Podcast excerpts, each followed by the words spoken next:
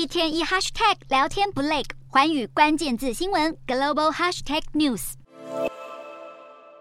中国短影音平台抖音母公司字节跳动，经传创办人张一鸣已经退出抖音的股东行列，新增股东是厦门新城起点科技有限公司，持股大约是百分之九十八点八一，其余百分之一点一九股份则是由字节跳动董事长张立东持有。但厦门新城起点科技在去年十二月三十号才刚刚成立，注册资本只有一百万人民币，法定代表人是李英。反观抖音，注册资本额高达一亿人民币。成立不到一个月的小公司，究竟为何能取得抖音将近百分之九十九的股权？中国网友讽刺表示：“一百万的企业收购一亿的企业，这是怎么做到的？穷人真的不懂。”除了可能只是改变方式持股来躲避争议，也有人认为中国近年来打压中国资本家，不少企业老板干脆躺平，转趋低调。而厦门新城起点科技可能是中国设立的空壳公司，大举入主抖音，是想要达成完全控制抖音的目的。不管是变相持股、换汤不换药，还是中国想要掌控人气平台抖音，或者另有原因，都耐人寻味。